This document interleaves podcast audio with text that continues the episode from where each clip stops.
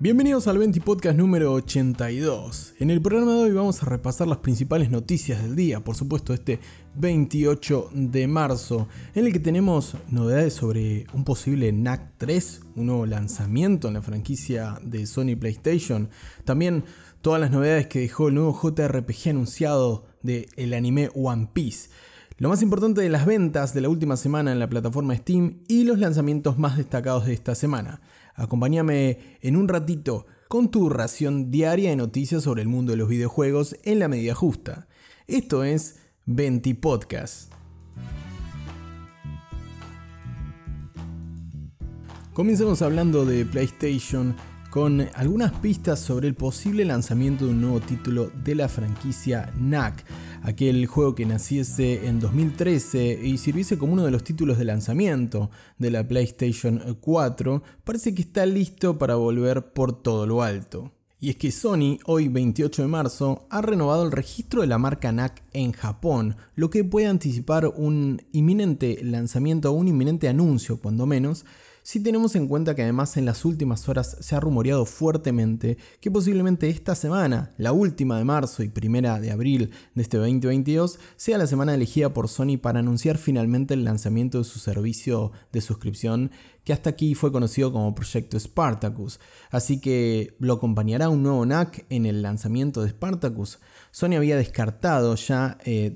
por diferentes fuentes, se ha descartado que los títulos sean lanzados eh, en día 1, ¿no es cierto? Los, eh, famosos eh, lanzamientos Day One, que sí tiene, por ejemplo, Xbox con Game Pass. No obstante, es posible que para reforzar el lanzamiento de Spartacus también se anuncien nuevos juegos o nuevos proyectos, como por ejemplo este NAC, que sin dudas es un lanzamiento de un estudio principal de, de Sony, en su momento estuvo a cargo del extinto Japan Studio. Hoy por hoy mucha de esa fuerza de trabajo está en el team Asobi, que todavía trabaja para, para, Sony PlayStation, es uno de los estudios llamados First Party que se encuentra en Tokio, el team Asobi, y si bien su obra, el llamado NAC, este juego de aventura y acción, más orientado hacia un público infantil, nunca llegó a, satisfacer las cuotas de Sony a pesar de un buen arranque en aquel 2013 y de una más que aceptable continuación con NAC 2 en 2017, no estamos hablando de un juego, un juego de los grandes, ¿no es cierto? Uno de los pesados de Sony. No compite por la misma liga que podemos encontrar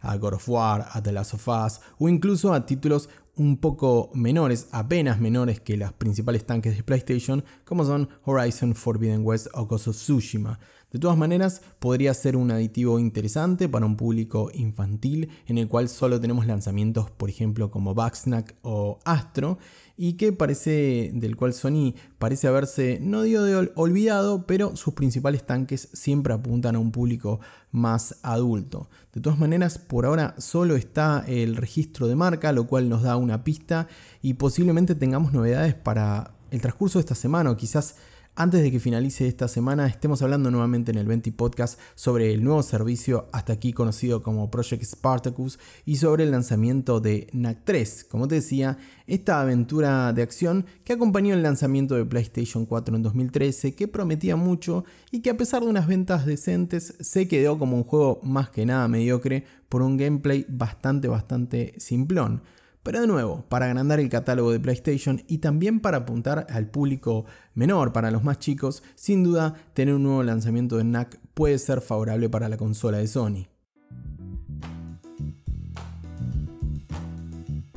En la siguiente noticia de hoy tenemos algunas novedades y algunos detalles sobre el próximo juego de la franquicia One Piece que llega de la mano de Bandai Namco a PC y consolas. En el nuevo One Piece Odyssey Vamos a encarnar nuevamente a Luffy y compañía en una aventura en una isla misteriosa en la que vamos a combatir con diferentes monstruos. Con un tráiler de poco más de dos minutos, Bandai Namco introdujo esta nueva aventura en el mundo de One Piece, en esta odisea, a lo que hace alusión su título en esta isla misteriosa, en la que vamos a combatir con diferentes monstruos, pero no se dieron más detalles sobre el título, pero sí se sabe que va a estar desarrollado por el estudio Ilka, un estudio japonés de Tokio que trabajó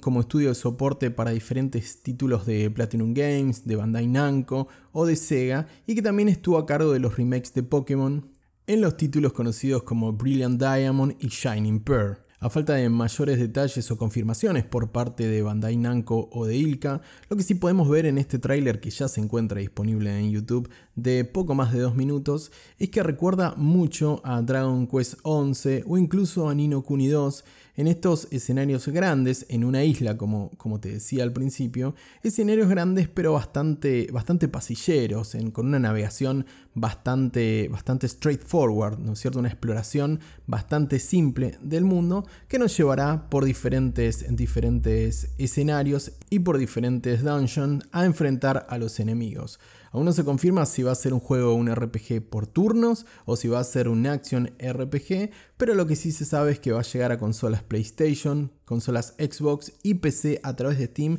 en este 2022 aprovechando que se celebran los 25 años del lanzamiento de One Piece, el anime creado por Eiichiro Oda, quien a su vez trabaja en la historia original de este juego, junto además con la composición en la música del compositor eh, principal de la saga Tales of. Así que Resta esperar un poquitito para ver algunas eh, noticias adicionales y la fecha concreta, ya que solo se anunció en este tráiler que el juego va a salir este 2022, como te digo, en consolas PlayStation, consolas Xbox y también en Steam. Esperemos, por supuesto, que este nuevo lanzamiento esté a la altura de lo que los fanáticos esperan, ya que en los últimos lanzamientos One Piece ha entregado juegos cuando menos mediocres o cuestionables. Pero bueno, es una nueva oportunidad y una nueva odisea, como lo dice el título del juego, para Luffy y compañía de redimirse en el mundo de los videojuegos. Continuamos en este 20 podcast y como hacemos cada lunes, vamos a continuar con las más importantes y destacadas ventas de Steam de la última semana. Pero lo vamos a hacer bastante breve porque adivinen qué. Sí, el puesto 1 es para Elden Ring, no es promesa, perdón, no es sorpresa, no es promesa, era una promesa y se cumplió. No es sorpresa para nadie, 5 semanas consecutivas, 5 semanas in a row o 5 semanas al hilo, como decimos acá los porteños en el cual se consagra como el juego más vendido de Steam, ninguna sorpresa como decía al comienzo. La segunda posición es para la Steam Deck, qué lindo sería que llegue alguna Steam Deck para estas latitudes. Va a tocar esperar porque se está vendiendo como pan caliente, hay muchísima demanda por la consola de Valve y parece que sigue siendo de lo más vendido en Steam, ya que se ubica en la segunda posición. La tercera posición toca para E Checks 2 un abonado de esta, de esta noticia, de, esta, de, este listado de lo más vendido en las últimas semanas de este 2022, lo cual es bastante agradable para el GOTI del 2021. Un juego sorprendente y además un juego chiquito, no es precisamente el característico AAA de acción y combate en tercera persona, así que me alegro nuevamente de verlo en la lista de los más vendidos. Y el cuarto lugar con el que vamos a cerrar queda para Ghostwire Tokyo, el nuevo ingreso a la lista de los más vendidos de Steam, ya que se queda con el cuarto lugar de lo más vendido, el Ghostwire Tokyo, que se estrenó el último viernes 25 de marzo. Así que así completamos los cuatro primeros lugares de lo más vendido de Steam de la prácticamente la última semana de marzo.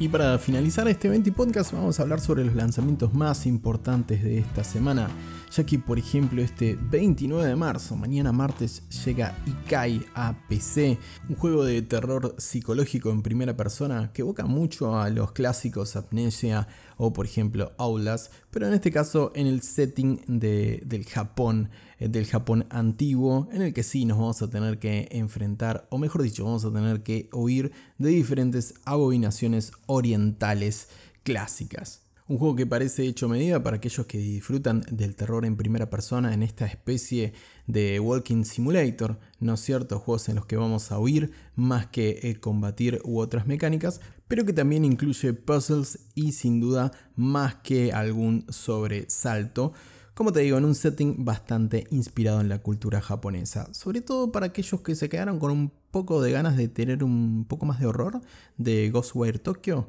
Bueno, para ese público me parece el juego ideal. Seguimos con los juegos en primera persona, pero en este caso nos vamos del terror al RPG con Evermore que también se estrena el próximo 29 de marzo, es decir, mañana martes 29 de marzo en Steam. Evermore nos presenta una aventura RPG basada en el sigilo, en el cual vamos a encarnar a un ladrón que tendrá 18 días para equiparse y completar diferentes retos basados, como te decía, en la mecánica de sigilo y de robo, por supuesto, para poder prepararse para el robo definitivo en este Avermore, que a su vez también tiene un setting bastante particular, al igual que Ikai, ya que si bien no es un juego inspirado en la, en la mitología o en la cultura japonesa, sino que vamos a estar rondando y robando por una ciudad de principios del siglo XX, una ciudad de estilo eduardiana o post-victoriana, en la cual le vamos a tener que afanar a todo el mundo, le vamos a tener que luquear a diestra y siniestra para prepararnos para el robo definitivo. Y si hablamos de robo, bueno, hay algunos que podrían interpretarlo así, ya que el próximo 30 de marzo va a llegar Death Stranding Director Cat, esta versión extendida del juego de Hideo Kojima de 2018, que llegó en septiembre del año pasado exclusivamente a PlayStation 5 y que extiende, le agrega una especie de capítulo adicional muy breve al título original y algunas mecánicas como carreras de autos y algunas mecánicas adicionales que no vienen a cuento realmente el juego o lo que Kojima quería contar originalmente, tal que así que Kojima dijo explícitamente que él no calificaría esto como un Director Cut, ya que no son cosas que está agregando él o que no se le hayan permitido agregar en la obra original. No obstante, es un pretexto para que el título sea relanzado en, en, PC, en este caso, luego de la llegada a PlayStation 5 y que va a estar disponible en Steam a partir del 30 de marzo. Una buena oportunidad sobre todo para aquellos que no hayan jugado Death Stranding en PC hasta el momento. Por último, llega sin duda lo más importante de la semana, el 31 de marzo, el jueves, se estrena finalmente Weird West, el RPG de acción de vista isométrica de Wolfeye Studios, publicado por Devolver Digital, que lo estuvimos jugando, te comento en caso de que no te hayas pasado, lo estuvimos jugando en twitch.tv barra en un early build del juego y que llegará con su versión 1.0 este jueves 31 de marzo a PC y consolas. En el juego está alrededor de los 2.000 pesos y ya se puede precomprar. Te invito no solo a que lo veas en twitch.tv barra porque lo vamos a seguir jugando antes del el próximo 31 de marzo, sino que le eches un vistazo dado el precio del juego porque anticipa un nuevo precio, ¿no es cierto? Un precio bastante inflado, en mi humilde opinión, de los, de los eh, juegos indies. No porque en este caso Weird West no lo merezca, porque es un juego bastante competente, como te decía, con una vista isométrica y con varios componentes de RPG, que si te gustó Desperados, si te gustó Comandos, o ese tipo de juegos que tienen ese, ese estilo eh, o ese arte tan, eh, tan involucrado con sus mecánicas, en el caso de Comandos o Desperados con la estrategia, en el caso de Weird West es un action RPG, pero que te permite, digamos, afrontar los escenarios como si se tratasen todos de una cuadrícula y decir la mejor estrategia para ir avanzando en, este, en esta aventura RPG, que además suma algunos, algunos componentes de roguelike que lo hacen muy interesantes y con un estilo artístico único